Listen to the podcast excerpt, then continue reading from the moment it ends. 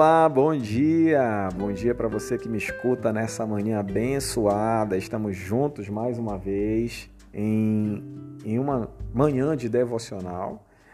Hoje é segunda-feira, dia 5 de outubro. Começamos então a semana com tudo. Que bom que você que esse áudio tenha chegado até você. Não sei como foi a semana que passou para vocês. Ah, foi horrível aquela semana. Que essa então seja uma semana de bênçãos. Ah, mas olha, a minha semana foi fantástica. Que essa então seja mil vezes melhor. Que você possa, em nome de Jesus, ter uma semana abençoada. Eu quero profetizar isso na tua vida hoje, ok? Que bom, mais uma vez, que esse áudio tenha chegado até você. Hoje nós tivemos a live pelo Instagram da Ceia, arroba. Meu amigo Rui Ribeiro esteve fazendo então essa condução. E esse áudio é para trazer apenas uma reflexão, um resumo né, daquilo que se tratou do nosso tema de hoje. O nosso tema ele traz justamente essa mensagem, mudando a história. Está lá no Evangelho de Lucas, capítulo 2, do verso 1 ao verso 14, mas eu vou ler apenas parte do versículo 11, que diz assim: É que hoje vos nasceu na cidade de Davi o Salvador, que é Cristo, o Senhor. Bem, Cristo mudou a história. A nossa história ela é dividida em duas partes antes de Cristo e depois de Cristo. Aproveitando aqui também o texto que aqui foi mencionado, Lucas, o Evangelho de Lucas, ele trata sobre o nascimento de Jesus. E interessante que a Bíblia relata que quando José e Maria procuraram lugar para se abrigar, onde eles chegavam, eles recebiam uma única resposta: não há lugar, está lotado, não tem como abrigar vocês. Eles então tiveram que se abrigar numa estalagem, né, num local onde os animais eles dormiam e viviam, né, numa estrebaria. E foi exatamente nesse lugar que Jesus nasceu. Né? Não foi num ambiente luxuoso, não foi num ambiente digno de um rei, mas foi no lugar onde os animais habitavam, moravam e viviam. Foi nesse lugar que Jesus nasceu. E o que, que isso tem a ver com o tema? O que, que essa mensagem pode nos trazer de reflexão hoje? Eu queria, obviamente, fazer algumas perguntas. Né? É... Essa resposta não há lugar é uma resposta que, direta ou indiretamente, nós acabamos dando a Jesus quando ele quer nascer na nossa vida, quando ele quer, ele quer fazer parte da nossa história. Então, a pergunta é: há lugar para Jesus na sua vida pessoal? Há lugar para Jesus em sua vida familiar? Há lugar para Jesus em sua vida profissional? Então, olha só, o dono da estebraria tratou aqueles hóspedes ou clientes de uma maneira muito impessoal ao informá-los que não havia lugar para eles em seu estabelecimento. Então, a nossa relação com Cristo ela tem que ser uma relação pessoal.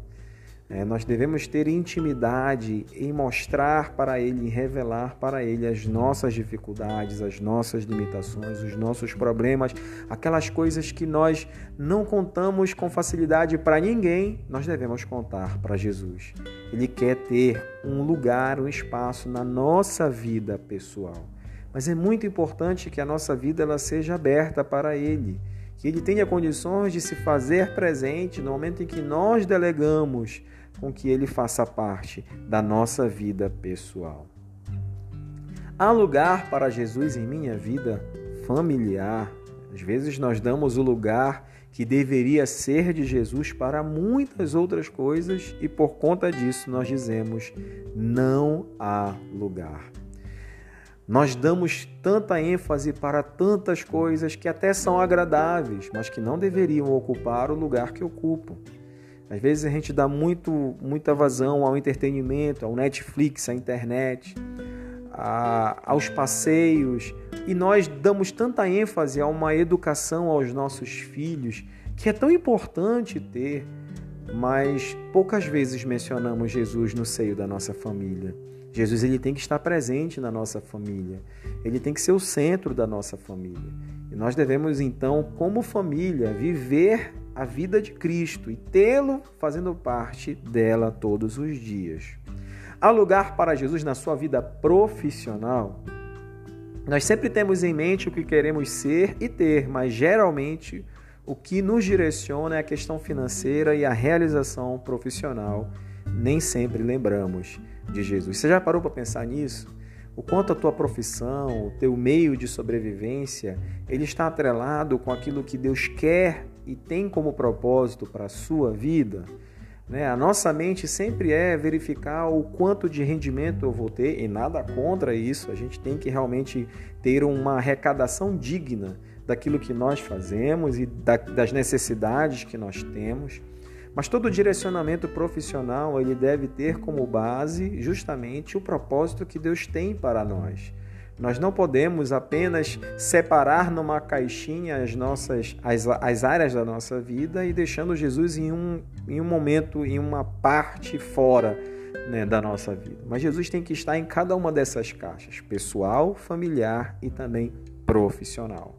Tudo aquilo que nós fazemos na nossa profissão, no nosso meio de vida, de sobrevivência, tem que estar atrelado também ao propósito de Deus, de Jesus Cristo na minha vida. E quando nós damos essa legalidade, nós convidamos Jesus para fazer parte e não damos a resposta que eles receberam, que não havia lugar.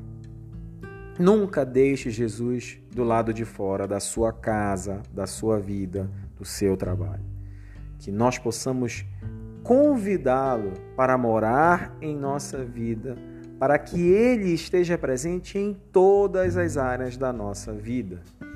Quando Jesus ele, ele quer fazer parte da nossa vida, é como se Ele batesse na porta do nosso coração e perguntasse exa exatamente isso: há lugar para mim?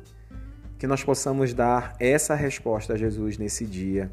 Seja bem-vindo, pode entrar, a casa é sua, você faz parte da minha vida e que como é bom ter você na minha vida, Jesus. Que você tenha uma segunda-feira abençoada, que Deus esteja na sua vida todo o tempo. Um grande abraço e até a próxima.